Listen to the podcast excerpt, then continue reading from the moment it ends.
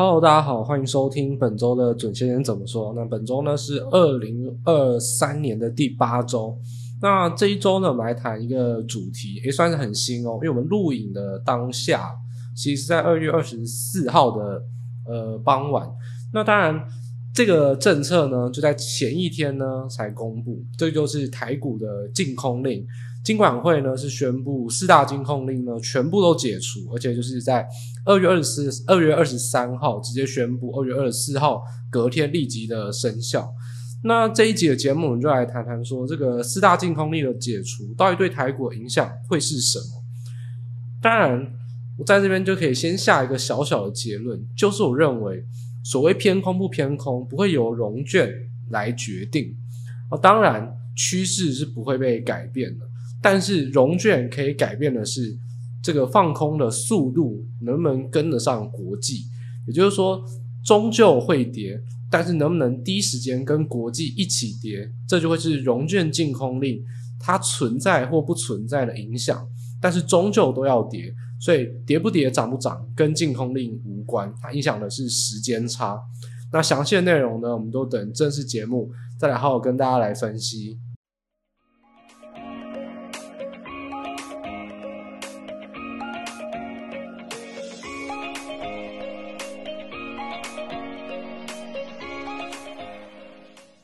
好，首先呢，当然我们这边再一次的帮大家复习或回顾一下，就是说这个金管会的四大禁空令啊，我相信大家在现在这个时间点，基本上很多人都已经忘了到底怎么一回事，因为现在这个环境啊，你可能感觉不到什么放空的气氛。那这个禁空令啊，当然是源自于在大家还记得，在二零二二年去年的九月跟十月啊。台股在那段期间内不但是跌，而且破新低，更何况那个时候呢，有中美的一些情势的影响啊，包含裴洛西来台啊等等，所以造成了台股在现在这个阶段上，他们必须要做出禁空令的一个选择。那事实上，在九月到十月这段期间内，马上的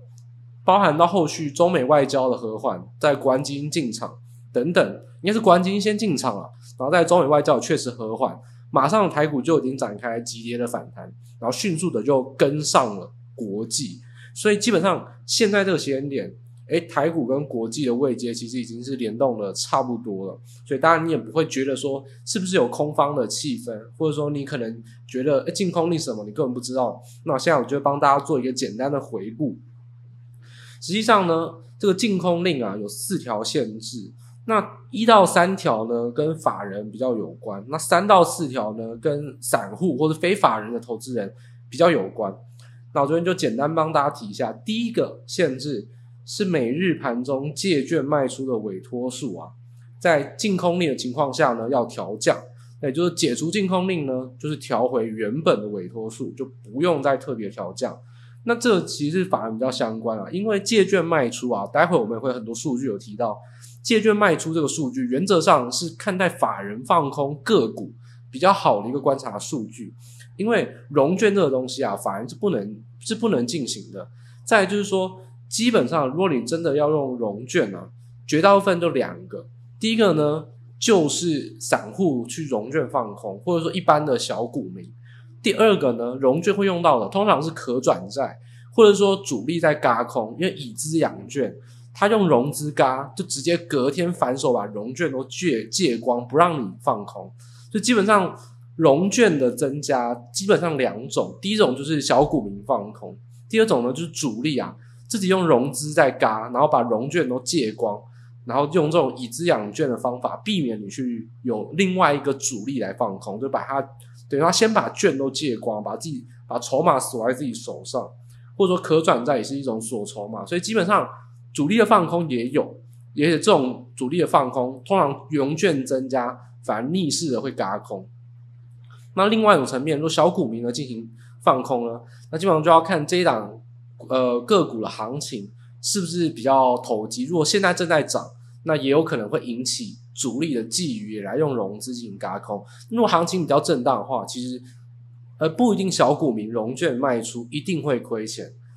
小股民融券卖出，如果主力也没有盯上，主力也没有胆去轧空，那该跌就是会跌哦。所以融券它其实基本上，大家要想清楚，它代表了两个含义：主力的法人或主力的，因为主力的融资不是法人，主力的融资啊，刻意的进行锁筹码这种放空，基本上它算是以资养券，或者说他手上有可转债去锁筹嘛。另外一种放空是一般小股民的放空，如果没有引起轧空，那有可能会赚钱。所以融券不一定代表一定亏钱或者什么反指标，这不一定。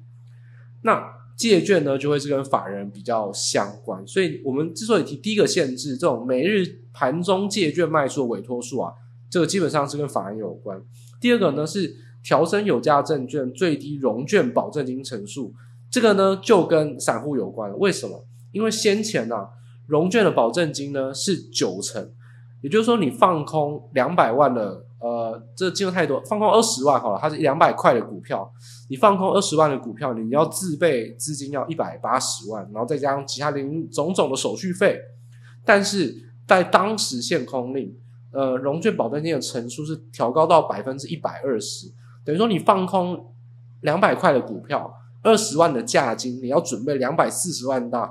当保证金，也就是说你的杠杆是小于一倍啊。等于说，你做空比你做现股还要更没有杠杆、更安全，所以它调回来。第一个好处呢，就是融券的张数会有效的增加。第二个张数就是说，第二个好处是，如果你真的要放空，你不用呃，就等于不用拿太多的钱了。所以说，基本上这个限空令就是把融券保证金的乘数从百分之一百二调回百分之九十。那这个就跟散户是息息相关。第三个呢，跟法人散户都有相关，就是当日的收盘价如果跌幅超过百分之三点五，那隔一天就平盘之下不得放空。这其实是常常祭出的手段啊。其实，在二零二零年那一阵子的禁空令有一模一样的限制，就是所谓的单日跌幅过大，隔日平盘不得放空。那基本上这个限制呢，其实是最为重要的，因为如果有这个限制存在，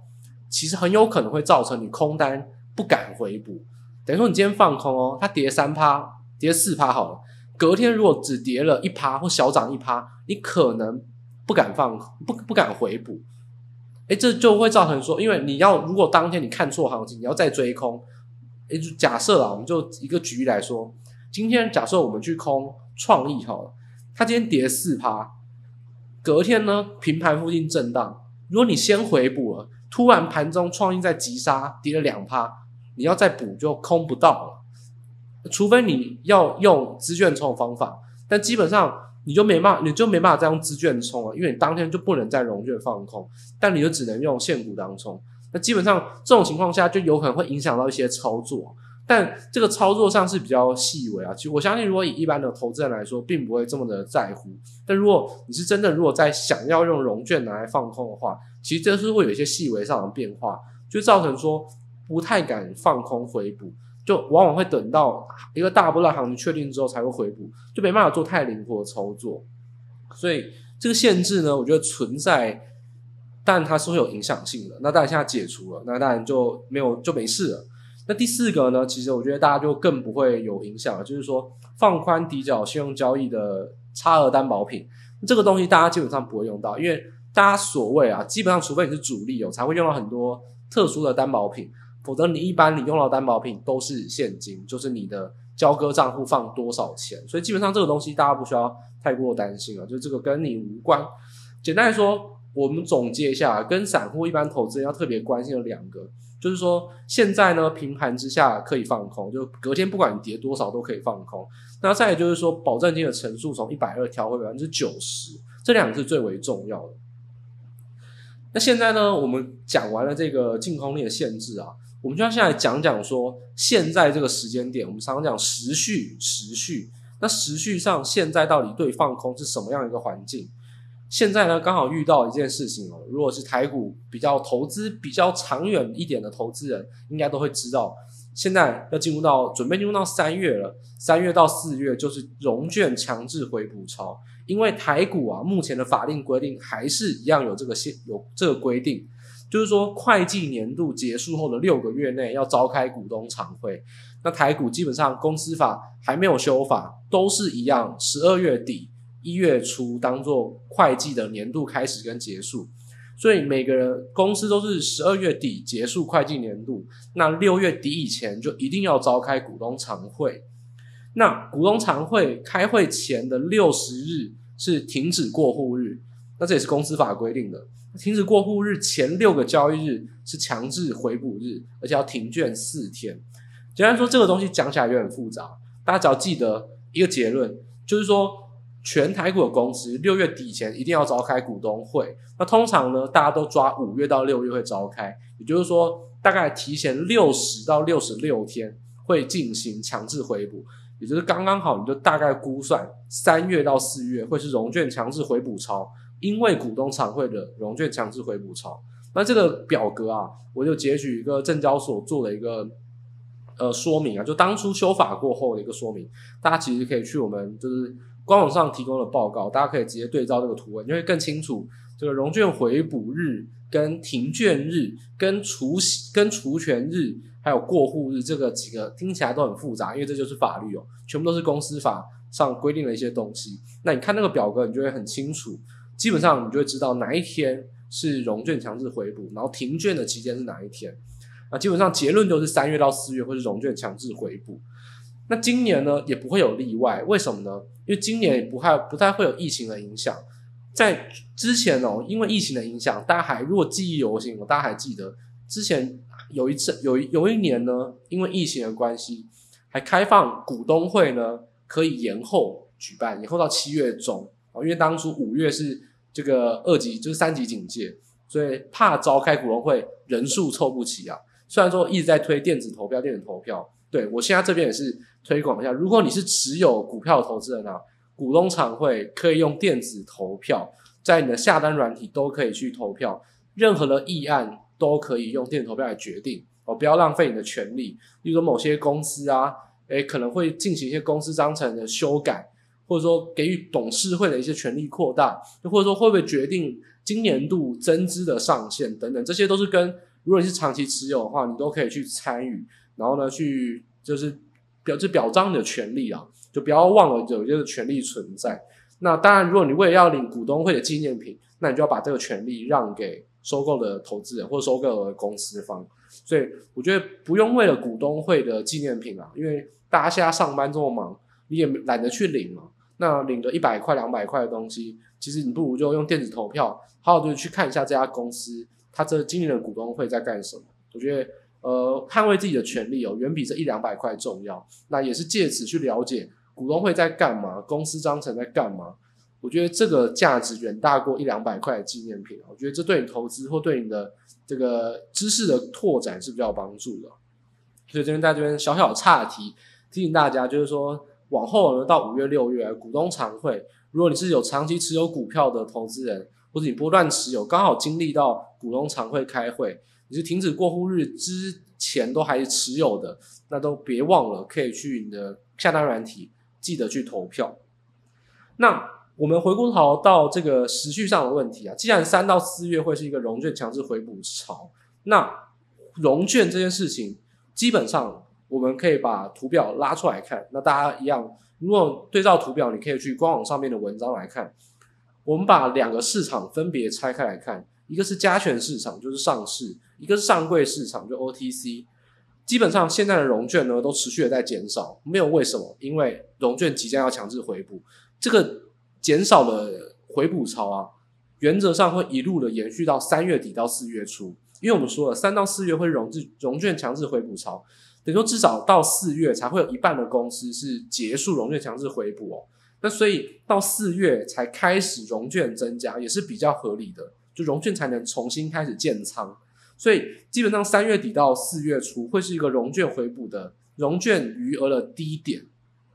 就现在开始，纵使净空令的解除，我认为都无法扭转融券持续减少趋势，因为就是要融券强制回补，你不回补也不行。那你纵观过去二十年来看，说因为疫情影响，股东常会可以延后召开的那一年以外，基本上三到四月全部都会是融券回补的一个低，融券回补潮的一个高峰，也就是融券余额的低点。所以基本上现在要不要担心融券马上增加或吸引放空呢？基本上不用，因为融券回补马上就要来。你现在放空，你也是要做很短，所以基本上也是等到三月底或四月才会有比较明显融券开始增加。那这一点呢，是大家要特别去关心的。那第二点我们要谈到就是说，纵使融券增加，也不代表行情会不会跌。我们在一开始就讲过了，融券的增加有两种，一种可能会吸引主力这种以资养券的轧空，一种呢就是平就是平常的，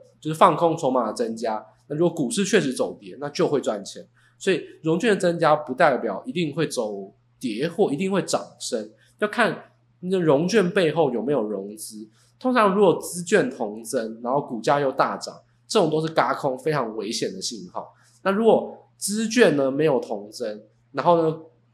呃，股价呢大概也是走平，这种时候去放空反而都比较有机会。如果真的股价走空或盘势走空的话，这反而会是一个放空可以获利的机会。所以融券本来就是一个很中性的工具，但是在台股它比较不利于放空。我还是建议大家，如果你真的想要放空，最好是用股票期货、指数期货，或者说其他衍生性商品工具来代替。因为融券在台股啊，还是有这么一点不公平。但如果股价真的走空，还是会赚钱。但只是说融券，你先天上呢就比别人这么不利一点点。我觉得这是要比较留意的一个部分。所以说，比起融券啊，我觉得如果真的要去研判说盘势会不会走空，其实我觉得融券倒不用太过担心，因为融券铁定现在会持续减少，然后四月初才会再增加，就三月底或四月初才会再增加。反而应该担心的是借券，因为借券这回事呢，不必去进行回补，因为呃，我们刚才讲过，台股的制制度呢是以资养券，今天你要融券就一定有融资，所以融资买进的股票被券商借给你卖，就会有双重买进的问题。那这是台股法令上的说明啊，既然有双重买进，那就会需要确认谁是持有人，所以这才是真正公司法上。就真的要讨论法律学上啊，为什么公司法要规定台股有融券强制回补？就是因为台股的制度是以资养券，它避免双重购买，那没办法确认谁是购买人的问题，它必须要进行强制回补。当然，我认为啊，这个制度其实是可以修改的，因为如果从券商那边，其实可以很明显的知道说谁是原始的买进人。谁是借券的卖出人，然后谁是借券卖出的对价交易人？所以我认为，在现在这个情况下，其实如果你说真的股息啊或股东常会的一个权利内容，其实我真的认为台股法令上是确实可以尝试去做修改啊。我觉得这个部分其实是有它修改的空间。不过现行的法令既然如此，那当然短期内是不会改变的。那只能说现在这个情况下。融券你要担心的就是四月初才会增加，但你更应该担心的是借券，因为借券不用回补，借券也是法人会比较能利用来放空个股的一个工具。当然，法人也会利用指数期货，因为他们的持股部位都很大。如果真正的法人啊，他们持股部位可能有好几档全值股或一大堆股票构成的投资组合，他们可以去放空电子期货或放空台指期，做基本的贝塔避险。所以基本上。呃，借券啊，我觉得特特别去关心到个股，那这这是大家会比较需要去担心的一个部分。那我们这边也同样对照出来，基本上借券的余额，这个就是完完全是两边不一样的差异哦。像去看上市的借券余额，从十二月到一月疯狂减少，借券卖出是疯狂减少。那到二月中以后呢，开始缓步的增加哦，所以这是一个小心的讯号。那更不用提上柜。上柜的借券卖出余额呢，基本上除了封关前有小幅的减少，封关后呢都是疯狂的增加。所以我觉得现在啊，如果盘势有可能会翻空，如果你也要进行放空，你又不得不用融券进行放空的话，我觉得要特别留意的是上柜的权值股，就是生技医疗还有半导体。基本上生技医疗股哦，不用我说，本益比都是高，它存在的都是本梦比。都是存在的成长会不会真的很强？每一档股价都不会存在低估哦，都只是它成长够不够，股价能不能再继续推升而已。所以借券现在的存在，针对于上柜的生技医疗股非常合理哦。我觉得这是要首当其冲，非常要小心的。就是一旦上柜的生技医疗全值股哦，那这个大家都自己去查哦。呃，可以融券放空的，不可以融券放空的那几档，大家自己分清楚，都一样。借券上都要特别小心，什么耀华药啦、合一啦、高端疫苗啦、承德啦这几档比较重大的全值生技医疗股，如果出现明显的连续转跌的话，那这个法人的借券就开始获利，这有可能会助长其他的股票也开始进行放空的动作。这种行情呢，就会在这个情况下形成。我觉得尤其最需要关注的就是上柜生技医疗股，这些全职股都特别要关心。当然，半导体的权值股也是一样，这波电子股涨非常多，包含环球金、中美金，然后呢群联，然后信华，尤其是信华，高价股都是散户不爱碰，但是法人交战的指标。最近信华在这种高速传输啊，或伺服器，或是 ChatGPT 的题材涨非常多，也是目前的股王。它的本益比毋庸置疑就是非常高，那它的成长性也非常强。也就是说，在这种情况下，你要放空，你要做多，就是看法人筹码往哪边倒。我觉得现在你要看放空指标，除了借，就是要看借券，而且尤其关注上柜的生技医疗权值股，还有信华跟环球金这两档股票。我觉得是电子全值股之中上柜特别要小心借券暴增，也有可能是法人开始启动放空的一个起始点。这点我觉得是比起融券有没有净空令解除，融券有没有增加，这都不重要。真正影响到盘势的转折或个股的一个信号，我觉得信华、环球金，然后承德、合一、高端疫苗，然后耀华药这六档上柜的权值股，我觉得是特别特别，大家可以去关心。他们的借券跟股价上的变化，所以总结而言啊，我们刚才提到了这么多，我觉得可以把它总结成三个重点。第一个，净空令的解除跟你有影响的，跟一般投资人有影响的，就是在融券保证金的乘数，你不用再拿很多的钱，而且呢，也不用再担心平盘之下不能放空的问题。第二点呢，是融券啊，基本上因为面临到融券强制回补潮，一定会等到三月底跟四月初才会开始增加。现在你要看的是借券。第三点，借券现在最重要看的是上柜，因为上柜已经开始持续的布很多借券卖出的空单了。那这些空单要特别小心，集中在信华、环球金、承德、耀华药、合一、高端疫苗这六档重大的上柜全值股身上。我觉得这会是在目前这个阶段啊，你会需要去关心的一个部分。所以其实总归而言，你会发现说，我们还是依靠的是国际的趋势。其实。台股的政策变化与否都不能改变多空的趋势，是无法扭转。我们可以从最近两三年的例子来举例，大家就可以很清楚知道这件事实。而在二零二零年的时候，国安金进场，诶，台股最低点反转。还记得当初啊，那时候呢，我还正在看盘，台股呢，呃，国安基金刚好在换约的隔天哦，换约的当天，国安基金在讨论要不要进场。换月的当天呢，刚好是出呃有一些避险的逆价差，再加上期指下跌，我记得夜盘一度的逆价差是五百点，在国安基金进场之后呢，就开始急速的反弹，然后呢就是最低点了。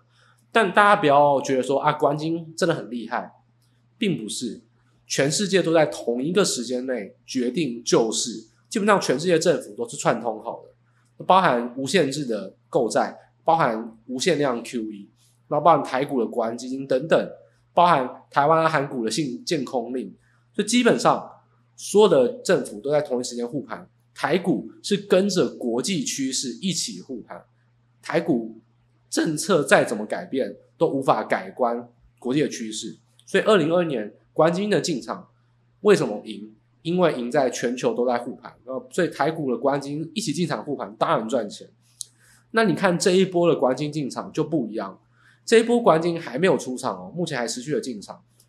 全世界没有人在护盘的，但是为什么台股要护盘？因为国际的趋势在九月底到十月初陆陆续续开始进行筑底，但当时裴洛西来台，还有中美的一些外交情势，造成台股比别人多跌了一段，有这种超跌的恐慌，所以台股的国安基金进场是有它的道理。所以它进场之后呢，台股呢就见到了最低点，马上开始急跌的反弹，然后呢做什么事情？做的事情是收敛跟国际股市的一个一个位阶。那因为国际股市在这一段期间内三四个月来是涨，那当然台股也涨。所以简单来说，趋势是国际趋势，台股政策能改变的是时间差，也就是说，如果今天台股跟国际股市涨得不一样，那台股的政策就有可能会影响。所以说，如果台股多跌，那国安基金若这时候进场，台股就有可能把这个多跌的这一段修正回来，然后呢，跟着国际趋势一起联动，也一样。如果台股现在多涨，那显然没有。台股目前的位阶其实是跟整个国际股市比起来，只算一个中间值。欧股比我们强，美股比我们弱，所以基本上是差不多。如果台股今天超涨，那政府做了某一个动作，才有可能让这个超涨有可能就是出现比较明显的转跌。否则现在这个情况下，台股的位阶跟国际趋势啊，并没有到特别的不一样。那现在做净空令的解除，并不会影响到短线。任何的影响，我觉得大家真的要看翻空，依然是看待国际趋势为主。那国际趋势看待就是债市目前这个波段的跌势，小幅的反弹，什么时候会再度出现反压，以及如果台股在个股上面有些超涨的一些个股，包含生技医疗个股跟半导体的上柜权值股，要特别去关心是这些股票才有可能是法人最先。去启动借券卖出，去做放空的股票，融券净空令等等的解除，其实对台股影响性是比较有限，真正影响到的是借券卖出。所以我觉得四大净空令最没有影响到投资人的是第一条借券卖出的委托数，但事实上第一条就是法人有关，反而是现在最会影响到盘势局面的唯一一条，融券卖出与否，其实对行情的波动性。真的短期波动是无关啊，我觉得回归到重点还是在国际趋势跟特定个股啊，某些超涨的个股啊，炒作什么股王概念啊，然后本益比非常高的个股，要不要修正，都是在法人一念之间。如果法人现在开始借券增加，它就有可能会是最领先的指标，也就是这一波如果波段要起跌放空，首要指标就看上柜的医疗股、生技医疗股跟。全职股、半导体全职股这两个指标的法人借券，才是在现在这个阶段最需要去担心法人是不是要偷偷落跑或偷偷放空避险的一个关键要素。所以以上呢，就是我们本集关于所谓净空令解除的一个完整内容啊。所以大家应该可以了解到，其实借券、融券相关各有不同。那其实我们现在更该看的是借券以及国际趋势。那当然。其实整个盘势上而言呢，因为我们刚好在录音的当下是二月二十四号，刚刚有连假了两天啊，我们比别人多休市了两天。这段期间内，国际股市一个变化，我觉得还是行情最为重要的一个指标。所以台股，我觉得即将面临到融券回补潮，要放空也要特别小心。那真正该放空，我觉得股票期货跟指数期货会是你更好的一个工具啊。当然，如果你真的要用融券放空，你在技巧上。就要特别特别的留意，真的是会比较需要有技巧上的操作，也比较需要去关注什么时候融券回补，所以融券操作上要特别特别小心。那如果在指数或股票期货操作上，大家就可以跟着国际指数或国际趋势上开始有一些动作。我觉得高档震荡的行情就快要结束，但还是没有结束，所以会不会结束呢？我们就看到，就看待这个连假期间的国际股市的变化，或者说下一周。呃，台股回来之后会不会有一些明显的一些变化？那我们就有机会在下一周的 Podcast 补充给大家。那目前呢，我们就针对于盘势以及净空令相关的一个议题啊，先讨论到这边，分享给大家。那一样呢，在节目的最后提醒大家，喜欢我们节目呢，可以呃订阅啦，然后或是分享给喜欢投资的亲朋好友。那也一样。在下周的同一时间呢，一样在礼拜六，我们会在同一时间在各大 Podcast 平台上面跟大家再做见面。也祝大家呢廉价愉快，然后呢操作呢都能事事顺心，然后呢都有所获利。我们就下周再见喽，大家拜拜。